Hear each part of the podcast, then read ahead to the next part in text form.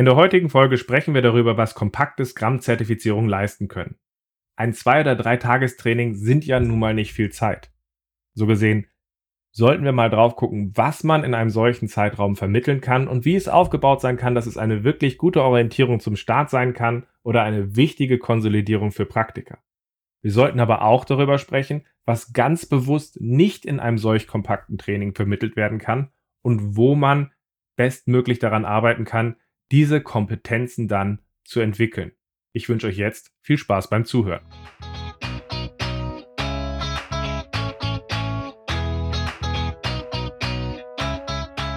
Scrum ist einfach zu verstehen. Die Krux liegt in der Anwendung für deine Zwecke in deinem Kontext. Der Podcast Scrum Meistern gibt dir dazu Tipps und Anregungen. Moin Moin, in der heutigen Folge möchte ich mit dir über den Wert und Grenzen kompakter Scrum-Trainings sprechen. Schön, dass du dabei bist. Mein Name ist Ralf Kruse. Ich helfe Organisationen durch Training und Coaching agile Herangehensweisen effektiv zu nutzen und das ohne Dogma und Methoden als Selbstzweck. Und genau so möchte ich hier einen etwas balancierteren Blick schaffen an der Stelle, was so ein kompaktes Scrum-Training leisten kann und was nicht. Zuallererst sollten wir aber auch vielleicht mal eine Lanze brechen für diese Trainings. Ich glaube, Scrum wäre ohne den zertifizierten Scrum Master der Scrum Alliance gar nicht so weit verbreitet. Zu den Anfängen der Agilität wurde ja an verschiedenen Stellen verschiedenes ausprobiert. Es wurde sehr viel praktisch gemacht. Aber um halt die nächste Stufe zu erreichen, war es, glaube ich, ein sehr wichtiger und sehr hilfreicher Schritt, dass Jeff Sutherland und Ken Schweber den zertifizierten Scrum Master geschaffen haben als Basiskurs, weil den haben viele Leute gesehen, die gerade dabei waren, sich zu orientieren und gesagt haben, wir müssen hier irgendwas ändern. Was weiß ich auch nicht, aber hey, da gibt's diesen zertifizierten Scrum Master. Das klingt nach einem spannenden Training, nach einem spannenden Zertifikat, wo die Leute dann für zwei Tage hingegangen sind, um sich inspirieren zu lassen, wie eine neue Arbeitsweise aussehen kann.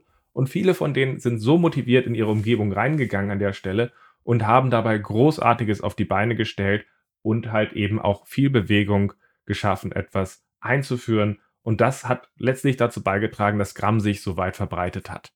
Das hat natürlich auch dazu geführt, dass dieser Erfolg dazu beigetragen hat, dass inzwischen diese Art von Scrum-Trainings wirklich auch ein Business geworden sind. Ich meine, es gibt verschiedene Nachahmer-Zertifizierungen und ein solches Training ist natürlich auch ein Invest. Und so gesehen müssen wir auch dabei drauf gucken an der Stelle, was kann denn ein zwei oder drei Tagestraining wirklich leisten, aber was kann es halt eben auch nicht leisten? Wo kann es halt einfach auch nicht über Wasser gehen und uns helfen, alle Probleme dieser Welt zu überwinden? Diese Folge ist ein bisschen bei mir in der Priorität hochgerutscht, nachdem Mark Löffler mich mit so einem alten Statement zitiert hat, wo ich nochmal ganz klar hervorgehoben das habe, dass so ein zertifizierter Scrum Master eher so ein amerikanischer Führerschein ist als ein europäischer.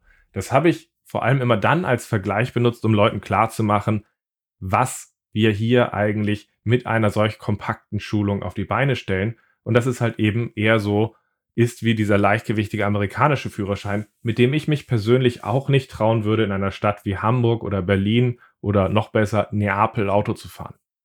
Das hat halt einfach seine Grenzen und das ist mir auch immer wieder wichtig, dass wir genau diesen Punkt hervorheben an der Stelle, wo es mir aber manchmal so ein bisschen über das Ziel hinausschießt, ist, dass Leute sagen, weil es halt eben keine vollumfassende Ausbildung ist, an der Stelle sollten wir es grundsätzlich komplett verteufeln. Und ich glaube, das wird den Einstiegszertifizierungen wie dem Professional Scrum Master von Scrum.org als auch dem zertifizierten Scrum Master der Scrum Alliance einfach überhaupt nicht gerecht, weil sie halt eben halt auch ihren Wert haben. Nur halt eben, dass sie ein Puzzleteil sind, um gut erfolgreich Agilität einzuführen und ich halt eben nicht alleine alles auf die Beine stellen. Dazu möchte ich in dieser Folge mit euch darüber reden, was gute interaktive Scrum-Trainings leisten können, was es aus meiner Sicht braucht, damit solche Trainings diesen Wert auch liefern können, aber auch, was diese Trainings selbst nicht leisten können, selbst wenn sie das weltbeste zwei- oder drei Tagestraining der Welt sind und wo wir vielleicht dazu auch Ansätze finden können, um effektiv diese Kompetenzen aufzubauen oder uns unsere Umgebung zu gestalten. Ich hoffe, dass das insgesamt zu einem guten Bild führt und euch dabei hilft in der Entscheidung beziehungsweise auch der Einordnung von solch kompakten Trainings, dabei hilft, etwas realistischer drauf zu gucken. Bevor wir dort aber einsteigen, vielleicht nochmal ein paar ganz kurze Fakten, die mir wichtig sind. Fakt ist es aus meiner Sicht, dass wir nach wie vor zu viele dysfunktionale Scrum-Umgebungen haben. Fakt ist es für mich auch, es gibt dabei zu viele Scrum Master, die dabei gelinde gesagt eher eine unglückliche Figur machen in diesen Umgebungen, um ihnen zu helfen, um auch wirklich diesen Anspruch, den wir mit Scrum erreichen wollen, gerecht zu werden.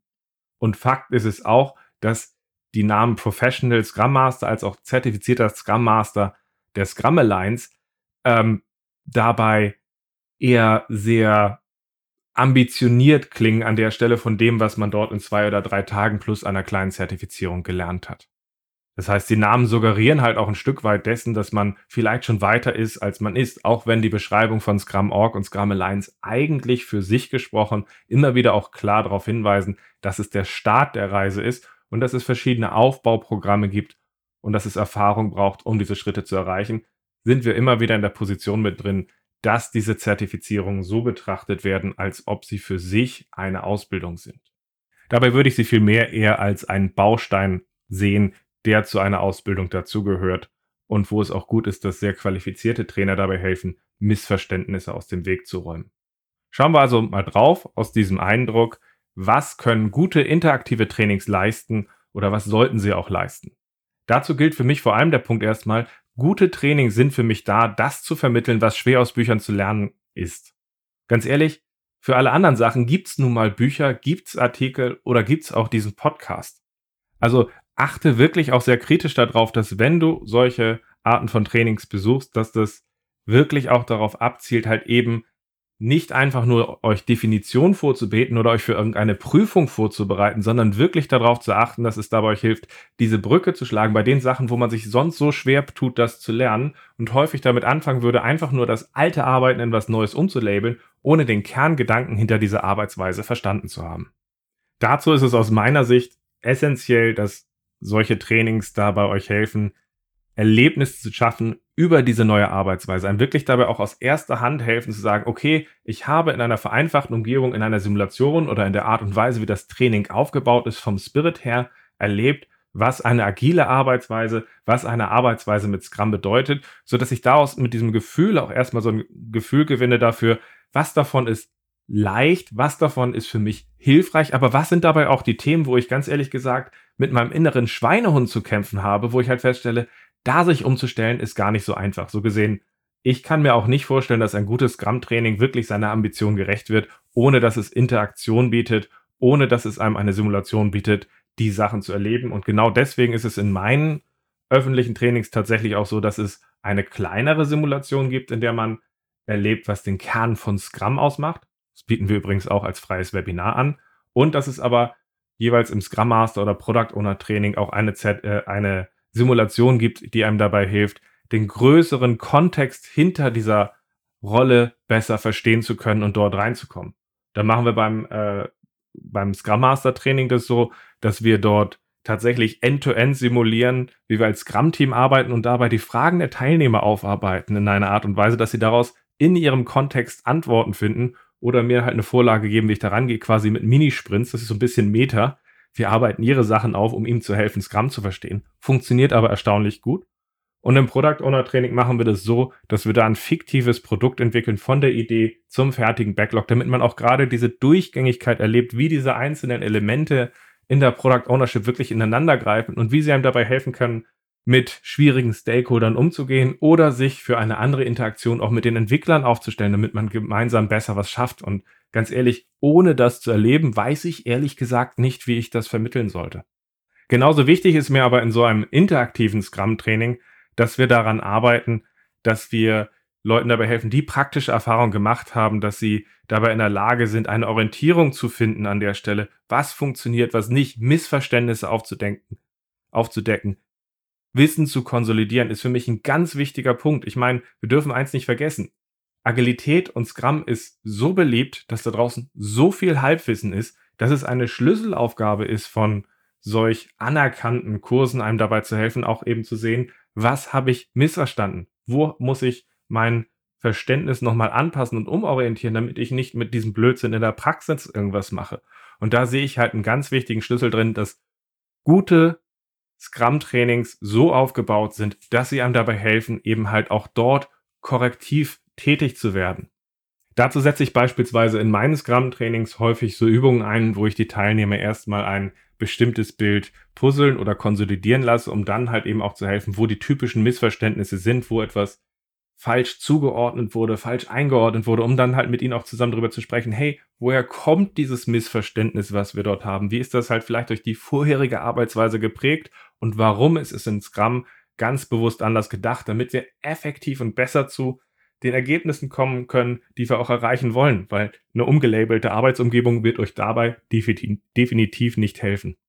Und das werden wir auch niemals mit Trainings erreichen, die einfach nur Prüfungsvorbereitung machen an der Stelle. Also meidet wirklich solche Trainings an der Stelle, sondern lasst euch auf Trainings ein, die euch einen Erfahrungsraum schaffen, die euch challengen an der Stelle, sodass diese Trainings wirklich dem Anspruch gerecht werden können, dass sie euch als Einsteiger eine wirklich gute Orientierung zu dieser neuen Arbeitsweise geben oder euch als Praktiker dabei helfen, euer Wissen zu konsolidieren, damit ihr effektiver und profunder mit dieser Arbeitsweise agieren könnt. Und ich glaube, das ist so der Kern, wo es bei wirklich guten Scrum-Trainings drum geht. Und dazu wäre es natürlich eine ganz eigene Diskussion darüber zu reden, welche von diesen Teilen können wir denn durch irgendwelche Online-Trainings abbilden an der Stelle, damit die Leute bestimmte Sachen vorlernen und wir dann drauf gucken.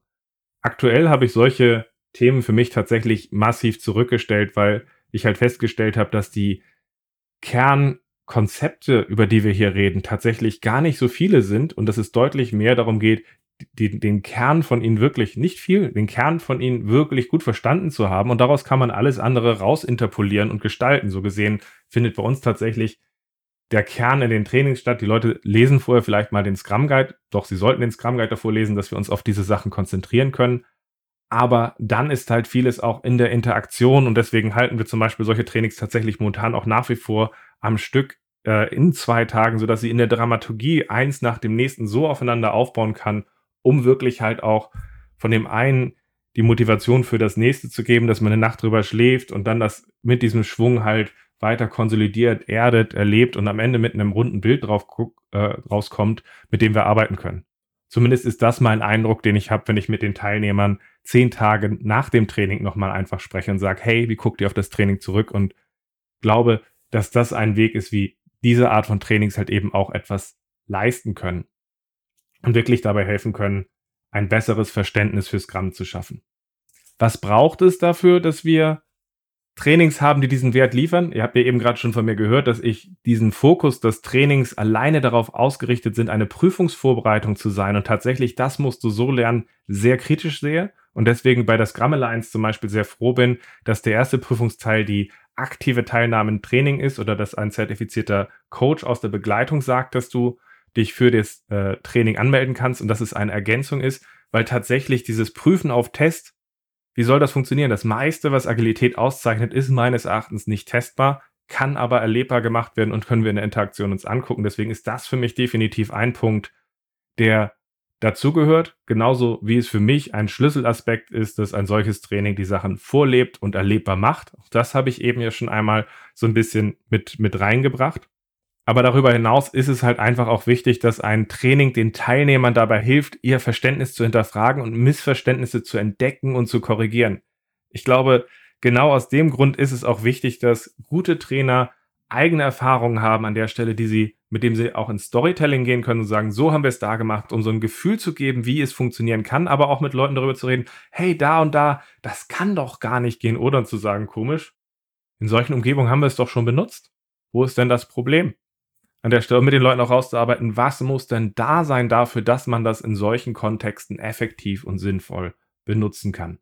Was mir dazu natürlich nochmal wieder jemand erklären darf, ist, wie Leute als Scrum-Trainer agieren können, ohne dass sie eigene Erfahrungen mit Scrum gemacht haben. Und mit eigenen Erfahrungen meine ich wieder hier auch ganz bewusst den Punkt dabei, entweder wiederkehrend sehr häufig Leuten dabei geholfen haben, Scrum einzuführen oder die Rollen vom Product Owner und Scrum Master aufzubauen ich persönlich sehe es als nicht notwendig an, dass man aktiv ewig in diesen Rollen gearbeitet haben muss. Zumindest ist das nicht mein Hintergrund.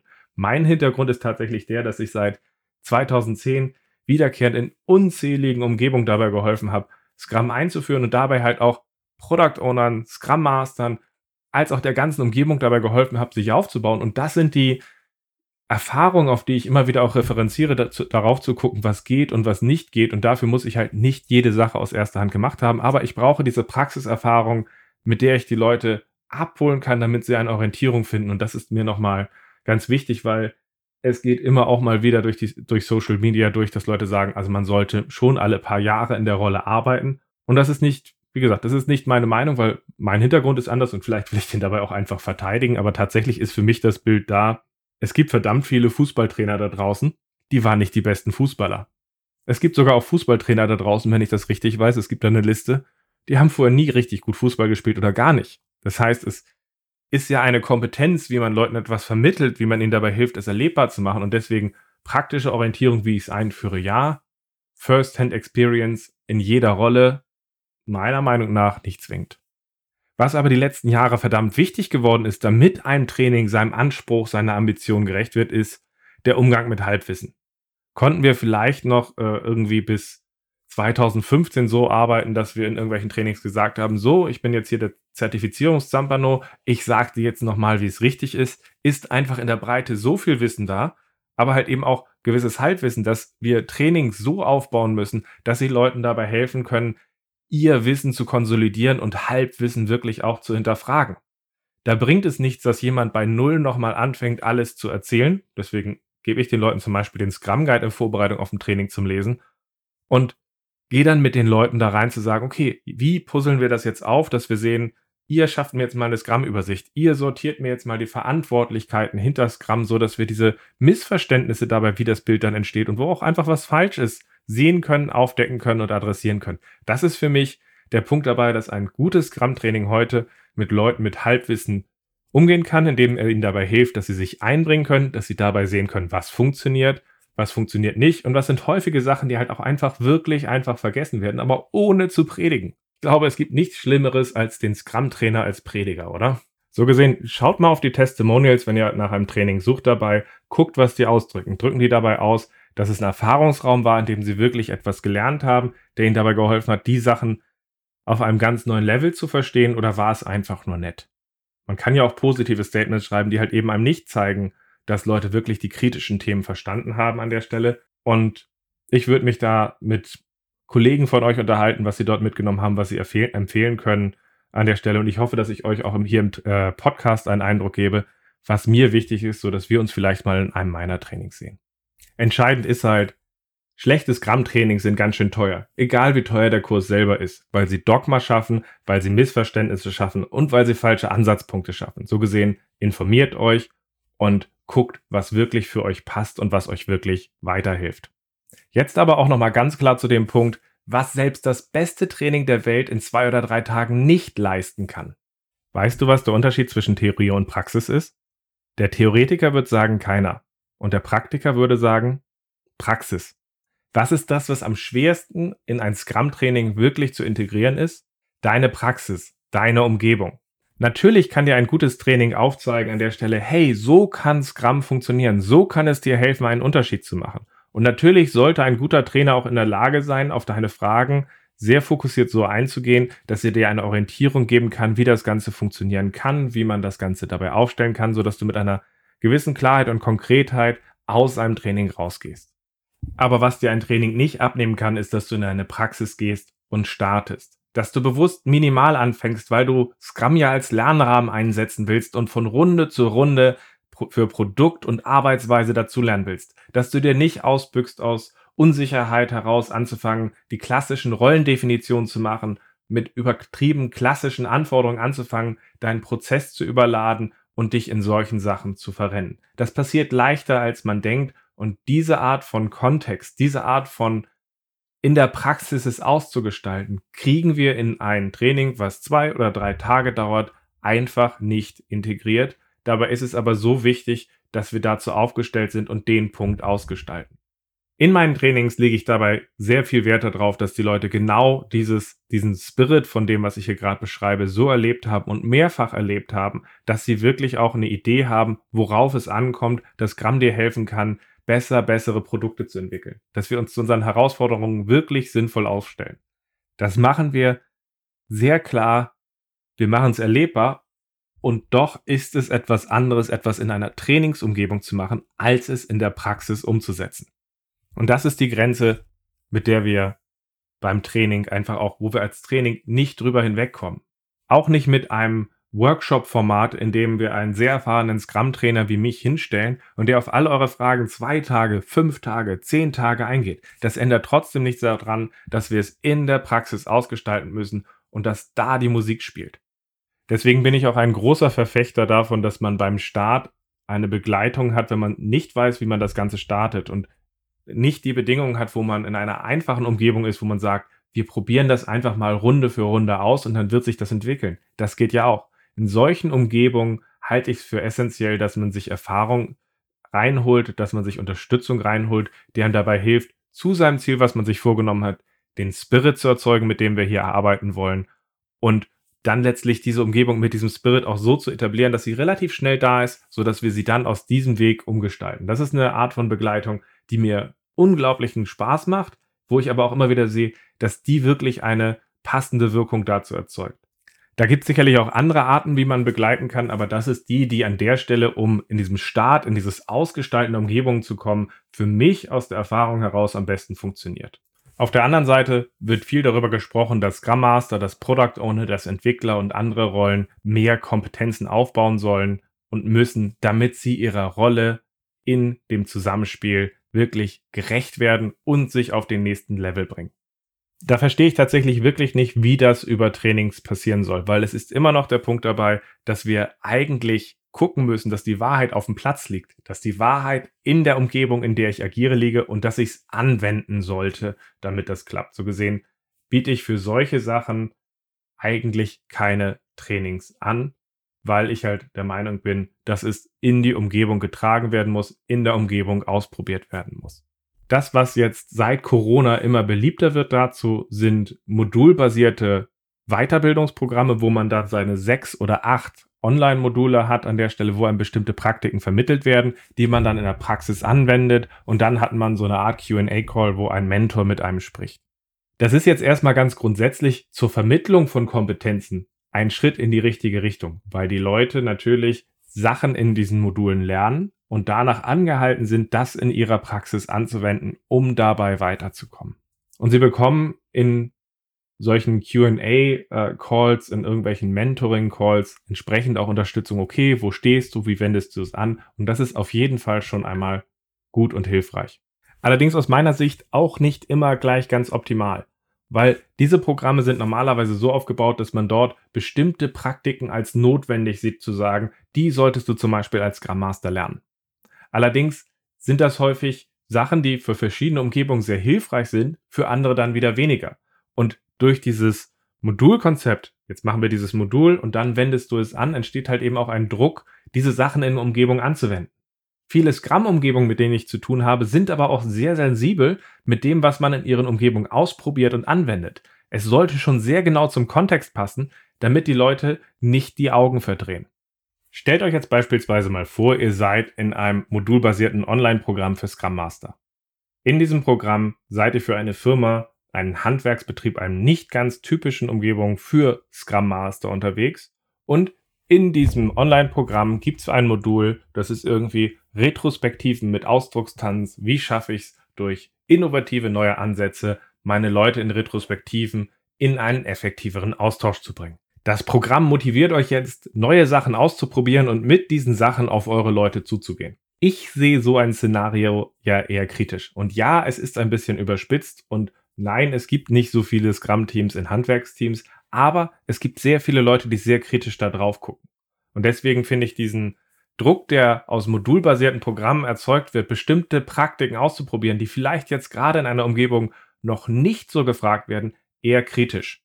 Deswegen war die Konsequenz in meinem Online-Programm auch die, dass wir es so gestalten, dass es eher einen Rahmen gibt, mit dem Leute ihre Herausforderungen in das Programm reinbringen können an der Stelle und wir dann in den Austausch gehen können, um diese reflektiert und strukturiert aufzuarbeiten und Leuten in dieser strukturierten Vorgehensweise dabei zu helfen, neue Systematiken zu entwickeln und für sich neue Herangehensweisen zu entwickeln, um persönlich zu wachsen, systematischer sich besser aufzustellen und direkte Abhilfe für das jeweilige Problem zu schaffen. Wir haben zwar auch ein paar Lernmodule, wo Wissen vermittelt wird, aber die sind eher so eine Ergänzung, eine Inspiration und halt auch ein Punkt, damit unsere, unser Online-Programm zum Advanced Certified Scrum Master führen darf. Aber sie sind halt eben nicht der Kern und der Treiber. Und ich halte tatsächlich den Punkt, dass wir den Austausch vorausstellen müssen, für wichtig. Also, es gibt eine ganze Reihe Sachen, die können wir im Training nicht abbilden. Wir können in Trainings nicht abbilden die Unsicherheit, wie wir in der Dynamik beim Start Sachen machen, egal wie gut wir es simulieren.